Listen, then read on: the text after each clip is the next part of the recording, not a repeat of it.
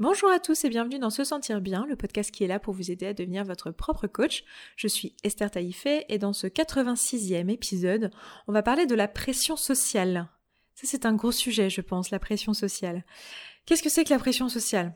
C'est euh, ce sentiment qu'on a que euh, on est un peu poussé dans nos choix par notre environnement, notre entourage, par la société de manière générale, si on veut euh, utiliser enfin employer un mot vaste, et qu'en en fait on n'est pas tout à fait maître de ce qui nous arrive du coup parce que on a cette espèce de, de pression autour de nous et que dès qu'on veut faire quelque chose d'un peu différent euh, ou aller dans une direction un peu différente, eh bien on a cette espèce de pression qui nous étouffe et qui nous en empêche. Donc c'est un épisode euh, qui fait un petit peu suite à l'épisode de la semaine dernière. Donc si vous ne l'avez pas écouté, je vous encourage à l'écouter également. Vous pouvez écouter les deux indépendamment, mais je pense que c'est deux épisodes qui se complètent assez bien. Euh, la semaine dernière, on parlait du fait de vivre une vie de choix et de s'apercevoir quand est-ce qu'on on, s'enlevait en fait ce pouvoir de, choix et de décision dans nos vies. Et aujourd'hui, avec ce sujet de la pression sociale, euh, j'ai envie déjà de commencer par, euh, par vous donner un, un peu une, une, ligne un peu classique que, que j'ai pu remarquer. Alors évidemment, c'est empreint de c'est empreint de mon expérience et c'est certainement extrêmement biaisé. Bon, c'est pas, pas mon histoire à moi, hein, mais je sais pas si vous vous souvenez, mais quand vous étiez petit, euh, vous aviez aucune pression, en fait. Hein, quand on est petit, on est capable de danser, euh, chanter, courir dans tous les sens, euh, montrer sa culotte à tout le monde. Enfin voilà, il n'y a pas de regard des autres qui, qui tiennent.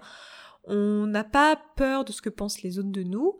On n'est pas dans le jugement non plus. On prend vraiment les choses comme elles sont. Et quand vous étiez petit, peut-être que euh, votre, euh, votre famille vous avait demandé, voilà, qu'est-ce que tu voudrais faire dans la vie? Qu'est-ce que tu voudrais faire quand tu étais plus grande? Quand tu seras plus grande, et peut-être que vous avez répondu chanteuse. Admettons que vous avez répondu chanteuse, d'accord? Euh, et du coup, à ce moment-là, tout le monde disait Ah, c'est très mignon, oh, elle est mignonne, elle veut faire chanteuse, oh, c'est super. Puis bon, vous étiez là, vous faisiez des spectacles pour votre famille, euh, pour vos grands-parents, à Noël et tout, des spectacles avec votre grande sœur, vos petites sœurs, vos cousins, vos cousines.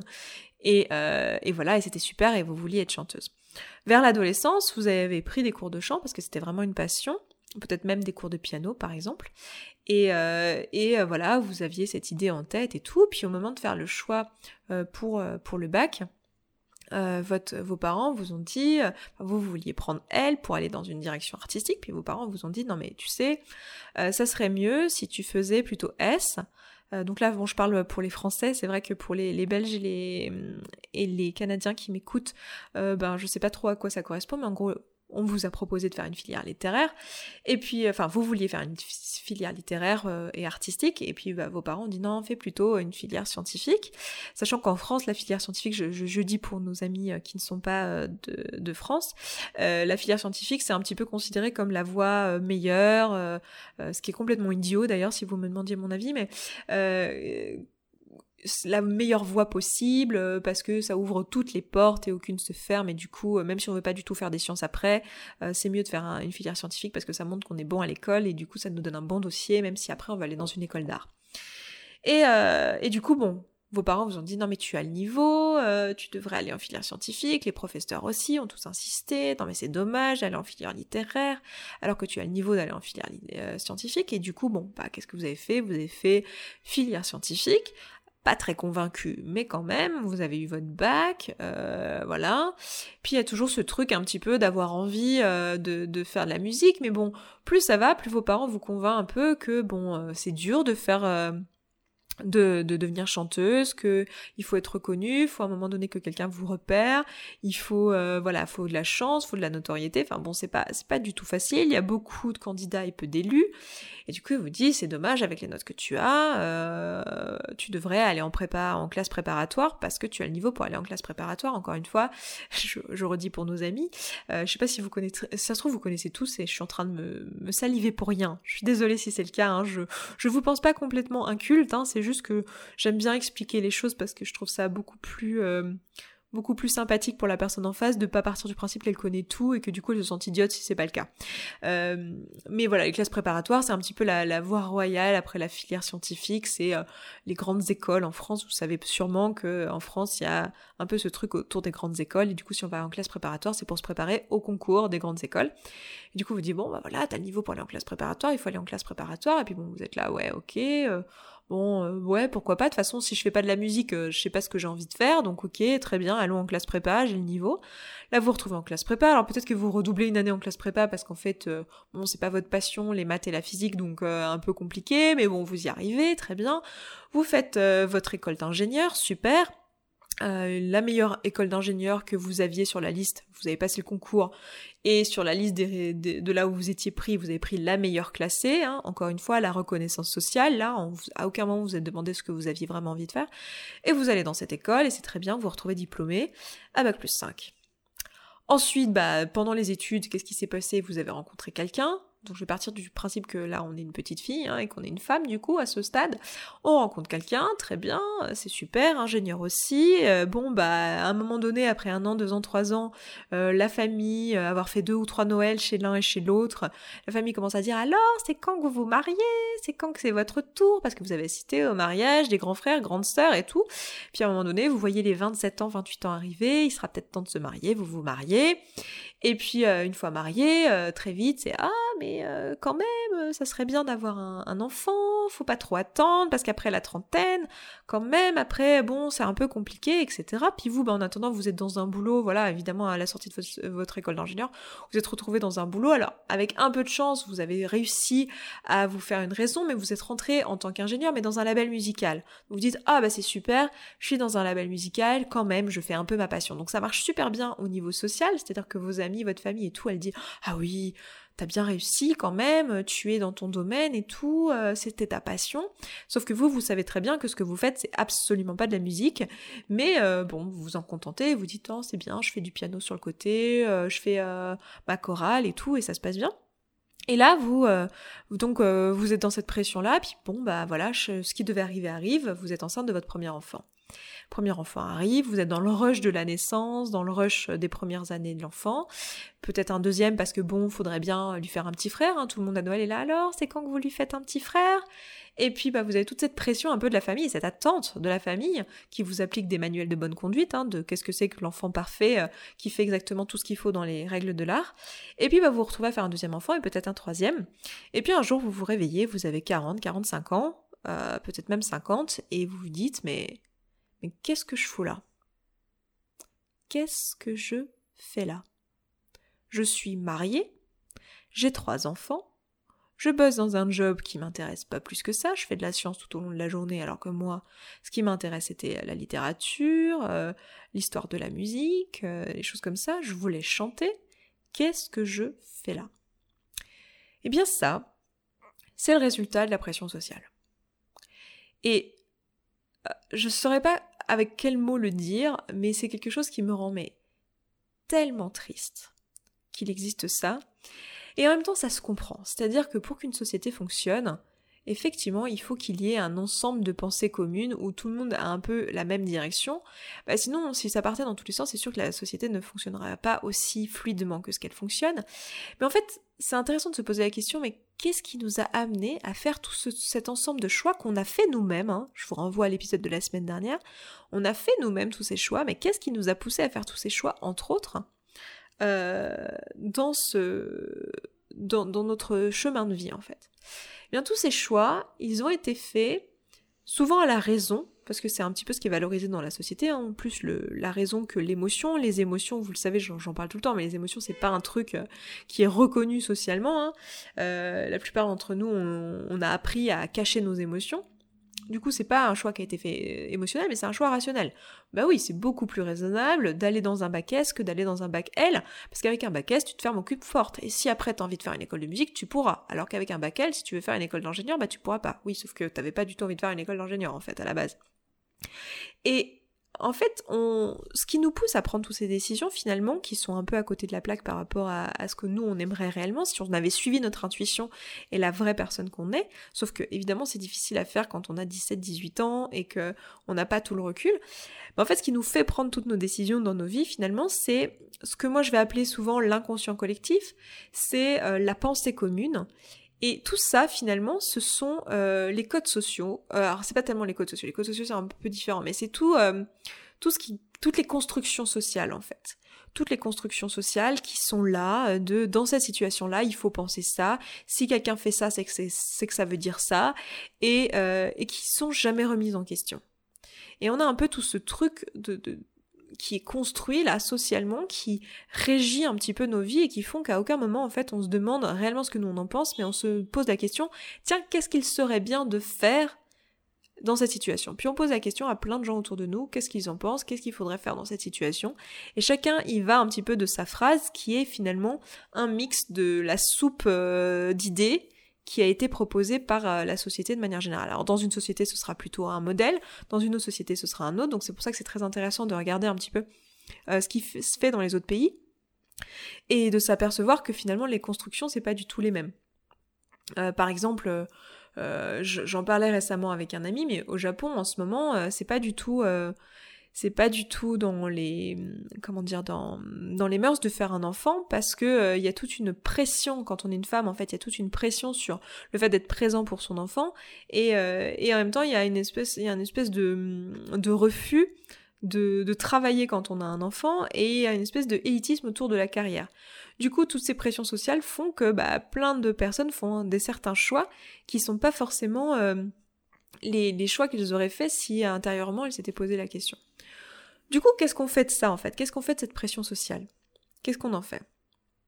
Ben, je pense que la première chose, c'est déjà de, de, conscientiser son existence et de comprendre qu'elle est là et qu'elle est là pour une raison. Elle est là pour assurer la cohésion sociale et qu'en fait, finalement, la pression sociale, c'est et les constructions sociales de manière générale, c'est tout un ensemble de manuels de bonne conduite qui a été appliqué à tous les individus de la société. C'est-à-dire que votre maman, elle attend de vous que vous fassiez des petits enfants c'est son manuel de bonne conduite à, elle. Si vous n'êtes pas familier avec le manuel de bonne conduite, je vous renverrai à l'épisode sur le sujet. C'est-à-dire que pour elle, euh, la bonne conduite d'un enfant, c'est à un certain âge d'avoir un enfant et de lui faire des petits-enfants, du coup. Euh, ça va être aussi bah, l'exemple que je vous donnais tout à l'heure de à 30 ans, oulala, à passer 30 ans, faut pas faire son premier enfant parce que c'est problématique. Du coup, euh, bon bah autour de la trentaine, c'est important de faire des enfants. Ça, c'est un manuel de bonne conduite qui a été proposé par la société. Et en fait, cette pression sociale, c'est tout un tas de manuels de bonne conduite. Et ce que j'ai envie de vous faire voir ici, c'est que ces manuels de bonne conduite, en fait, c'est juste les manuels de bonne conduite des autres ou d'une société dans laquelle vous évoluez et vous n'avez pas l'obligation de les suivre. Vous n'êtes pas obligé de suivre ce que les gens vous disent de faire, ce qui est attendu de vous, et vous avez le choix à tout moment de faire les choses différemment dans votre vie. Je dis pas que c'est facile, je dis pas que la contrepartie c'est rien du tout. La contrepartie, c'est d'accepter l'émotion désagréable qui va s'en suivre c'est d'accepter le fait que ben peut-être la personne en face elle est pas du tout familière avec les manuels de bonne conduite, elle est pas du tout familière avec le fait que ben c'est elle-même qui crée ses émotions avec ses pensées et que les circonstances sont neutres, mais vous en changeant sa circonstance, en changeant votre comportement, ben en fait euh, ça va créer des émotions désagréables chez elle, du coup elle va croire que c'est de votre faute. Donc elle va peut-être vous le reprocher. Par exemple, peut-être que votre maman, elle va être, euh, si vous décidez pas avoir d'enfants, par exemple, peut-être que votre maman, elle va vous le rappeler au Noël, elle va vous dire, ah quand même, hein, tu m'auras pas fait de petits enfants. Ah quand même, hein, regarde comment je suis malheureuse à cause de toi, j'ai pas de petits enfants. Je donne cet exemple-là, hein, mais on peut être aussi au niveau, euh, je sais pas, je pense souvent, on va reprendre l'exemple de la pâtisserie végane. On l'aime bien cet exemple. Euh, si vous vous lancez dans euh, ouvrir une pâtisserie végane et que vos parents sont pas du tout familiers avec l'entrepreneuriat, il y a des chances que du coup ils aient une construction sociale, parce que c'est vrai qu'il y a des constructions sociales un peu partout, hein, mais dans le milieu de l'entrepreneuriat il y en a certaines, dans le milieu des personnes qui sont fonctionnaires il y en a une autre, dans le milieu des salariés il y en a encore une autre, après il y en a dans les différents bords politiques, il y en a dans les différentes familles, enfin il y a vraiment plein de constructions sociales, il y a juste qui sont communes à toute la société, mais il y en a aussi euh, dans, toutes, euh, dans toutes les familles. Il est possible que vos parents, qui connaissent pas du tout l'entrepreneuriat, euh, vous disent Oh mon Dieu, mais c'est super risqué, mais tu ne devrais pas faire ça, pourquoi tu prends pas un CDI, etc. Parce que c'est leur construction à eux, et du coup, ils vont vous mettre une certaine pression. En fait, vous allez ressentir cette sorte de pression de la part des personnes autour, autour de vous et ici en l'occurrence de vos parents. Et du coup, la question à vous poser, c'est pas de se dire bon bah tiens, ça y est, euh, fuck toutes les pressions, pardon, j'ai dit un gros mot. Euh, flûte toutes les pressions. Euh, sociale, j'envoie tout balader. C'est pas forcément ça, parce qu'en fait, il y a, beaucoup de, pressions sociales qui sont aussi là pour vous aider dans vos choix et qui sont pas forcément euh, négatives pour vous. Il y a plein de situations où vous savez pas forcément quoi faire et que finalement, toutes ces constructions sociales, elles sont aussi là pour protéger la société. Donc tout n'est pas acheté, mais ce qui est intéressant, c'est de se, vraiment de se poser la question, de se dire, de se rapprocher de son intuition, c'est-à-dire de la personne qu'on est vraiment. Je vous renvoie à l'épisode sur l'intuition si vous voulez aller chercher un peu plus loin mais de se rapprocher de la personne qu'on est vraiment et de se poser la question en fait. Et de se dire ok est-ce que je suis d'accord avec ça? Qu'est-ce que j'ai envie de faire dans cette situation? Qu'est-ce qui est bon pour moi? Euh, qu'est-ce que je veux? Pour pas se retrouver dans cette situation où à 40 ou 45 ans on se retrouve à se dire mais, mais mince, qu'est-ce que je fais là? Et un peu plus tôt, euh, la crise, enfin pour moi, je dis souvent ça, mais je dis la crise de la quarantaine ou la crise de la trentaine, c'est la même en fait. Hein. Et souvent on me dit ah il y a la crise de la trentaine, puis après il y a la crise de la quarantaine, après il y a la crise de la cinquantaine. Pour moi tout ça c'est les mêmes. Hein. C'est le temps qu'il nous a fallu pour euh, apprendre à nous connaître et, se, réaliser qu'en fait on n'a pas une vie à notre image, mais une vie à l'image de l'environnement social dans lequel on a évolué. Et alors euh, ma petite blague c'est que si on a fait une crise à la trentaine, c'est parce qu'on n'a pas eu d'enfant et que du coup on a eu le temps on a eu le temps et le cerveau disponible pour apprendre à se connaître. Si on a une crise à la quarantaine, c'est parce qu'en fait on a eu un enfant et que bah, pendant dix ans on n'a pas eu le temps en fait de se poser la question. Et si on fait une crise à la cinquantaine, c'est parce qu'en fait on en a eu deux ou trois et que pendant 20 ans on n'a pas eu le temps de se poser la question. c'est ma petite euh, vision des choses. Mais en gros, le plus tôt on se pose toutes ces questions-là, et j'espère que parmi mon audience, je, je pas les stats pour tout vous dire, je sais pas trop, euh, parce que sur les podcasts c'est un peu réparti un peu partout sur toutes les plateformes, mais euh, j'espère qu'il y a des personnes jeunes qui auront l'occasion d'avoir ce type d'éclairage en fait dans leur vie, et de, voir qu'en fait ils sont pas obligés de suivre les pressions sociales, que même si les pressions sociales sont là pour leur protéger, pour les protéger, c'est-à-dire que vos parents, ils pensent vraiment à bien quand ils vous disent fais un bac S plutôt qu'un bac L, c'est pour vous protéger, mais que un moment donné, en fait, euh, la seule personne qui est guide et la seule personne qui sait ce qui est bon pour vous, c'est vous-même. Donc c'est à vous de vous poser la question, en fait. Et à vous de vous demander, tiens, ça, est-ce que ça me convient? Et peut-être qu'effectivement, avoir des enfants avant 30 ans, c'est ce qui va vous convenir. Parce que c'est votre truc. Et peut-être qu'effectivement, faire un S, ça, va vous convenir parce qu'en fait, euh, finalement, vous n'êtes pas si sûr que ça que vous voulez faire la musique et vous en savez rien et que vous voulez euh, vous donner un an de plus pour décider. Mais demandez-vous si c'est vraiment le cas et posez-vous la question, vraiment, de ce que vous voulez faire dans votre vie et d'où ça vient en fait. Qu'est-ce qu'il y a derrière ça et euh, essayez de suivre votre intuition. Et après, quand il s'agit de mettre en pratique et de le faire, bah ayez conscience qu'en fait vous allez avoir euh, toute cette pression qui va vous être euh, balancée à la figure. C'est-à-dire que toutes les personnes autour de vous, et c'est assez intéressant parce que moi j'ai pu le voir euh, plusieurs fois, c'est-à-dire qu'il y a à la fois les personnes qui attendent de vous que vous respectiez leur manuel de bonne conduite, donc qui, qui, attendent de vous que vous respectiez cette sorte de construction sociale et cette sorte de normalité. Donc il y a un petit peu cette pression-là, puis il y a aussi autre chose, il n'y a pas juste les gens qui voudraient que vous respectiez ça parce que parce que voilà, c'est ce qu'il faut faire, mais il y a aussi une sorte de, parfois une sorte de jalousie qui peut se développer de, ah mais tant, attendez, toi tu l'as fait, toi tu t'autorises à faire ça alors que moi je m'y autorise pas, c'est pas normal, moi j'ai pas le droit de le faire, euh, parce que euh, tout le monde m'y en, empêche, donc toi t'as pas le droit de le faire aussi. Donc il y a aussi ce truc-là. Et du coup, dans ce moment-là, le mieux c'est d'être très bienveillant vis-à-vis de soi-même, puis aussi vis-à-vis des autres et de comprendre et d'essayer de, d'interagir avec eux et de comprendre en fait ce qui les amène à dire toutes ces choses-là, ce qui les amène à, à, vous dire les choses. Moi, ça, m'est arrivé par exemple dans, dans ma reconversion euh, professionnelle, c'est sûr que quand, je vous en avais un petit peu parlé sur le podcast, mais quand j'ai arrêté de faire de la recherche en astrophysique pour me mettre au coaching et me faire certifier en tant que coach, dans l'inconscient collectif justement, le coach, alors c'est soit un métier qui est pas du tout connu, soit c'est un charlatan. Surtout euh, les coachings que je vends moi, qui sont des coachings haut de gamme. Donc le coaching haut de gamme, c'est quoi? C'est un coaching où en fait on travaille au résultat et pas au nombre d'heures. C'est-à-dire que quand vous venez de coacher avec moi, je travaille pas, je vais pas vous dire bon bah ça fera six séances et, euh, voilà, et ça fera 100 euros la séance. Moi, ce que je vais vous dire, c'est, euh, voilà, on va être suivi pendant à peu près 6 mois. Si au bout des 6 mois, t'as pas atteint l'objectif, je vais continuer à te suivre. Et le but du jeu, c'est que tu ton résultat. Et du coup, c'est une implication qui est toute différente. Enfin, c'est une façon de coacher qui est tout simplement différente, qui est un petit peu plus à l'américaine. Et ça coûte généralement plusieurs milliers d'euros. Et euh, du coup, là, vous imaginez bien le regard des autres autour de moi, qui était oh là là, mais attends, tu, nous avais fait un doctorat, c'est hyper socialement accepté apprécié reconnu, et là, tu vas nous faire charlatan à la place. Mais c'est quoi cette histoire? Et du coup, c'est là que ce sera intéressant et important, surtout pour vous, de savoir exactement d'où vous venez en fait. Et qu'est-ce qui vous pousse à faire ces choses-là? Et de vous-même vous êtes posé la question d'être connecté à votre intuition ici. Et de vous dire oui, oui, vous allez avoir ces remarques-là, vous allez avoir des gens qui vont dire non mais attends c'est dommage, toutes les études que tu as faites, euh, dans mon cas c'était ça, pour vous ce sera peut-être autre chose, ah c'est dommage ce mariage, et puis les enfants, ou c'est dommage, vous aviez acheté une maison ici, vous êtes sûr que vous voulez aller dans le sud, enfin c'est, c'est dommage maintenant il y a de la plus-value, c'est dommage de la vendre maintenant, alors on va peut-être vous dire toutes ces choses-là, mais juste vous savez et vous, vous anticipez en fait ces réponses-là. Vous savez, ça fait partie des constructions sociales, ça fait partie de cet inconscient collectif, ça fait partie de ce qui est connu et reconnu socialement, et c'est tout à fait ok en fait. Et juste, si vous-même vous le savez, en fait, au moment où ça va vous être dit, ça ne va pas changer votre décision parce que vous savez exactement ce que vous voulez. Et si ça la remet en doute, voyez-le comme un challenge, c'est génial. Si quelqu'un vous dit quelque chose qui vous remet en doute, ça veut dire que vous-même, bah vous n'êtes pas sûr de votre décision et c'est super de le savoir. C'est super de le savoir, ça veut dire que vous n'êtes pas totalement connecté à votre intuition et que vous n'avez pas fait le travail jusqu'au bout et c'est important de faire le travail jusqu'au bout. Donc le doute, ça fait tout à fait partie de ce travail-là et c'est normal. Mais euh, après, c'est à vous d'aller creuser la question et de vous poser euh, la question de tiens mais pourquoi dans cette situation je doute, c'est quoi le problème, c'est quoi mes peurs, et etc. etc. Mais attendez-vous à ce qu'effectivement il y ait cette pression sociale qui soit appliquée sur vous. Donc euh, voilà, je vais m'arrêter là pour cet épisode. Je vous souhaite comme d'habitude un excellent week-end, un excellent vendredi, une excellente semaine même, et je vous dis à vendredi prochain.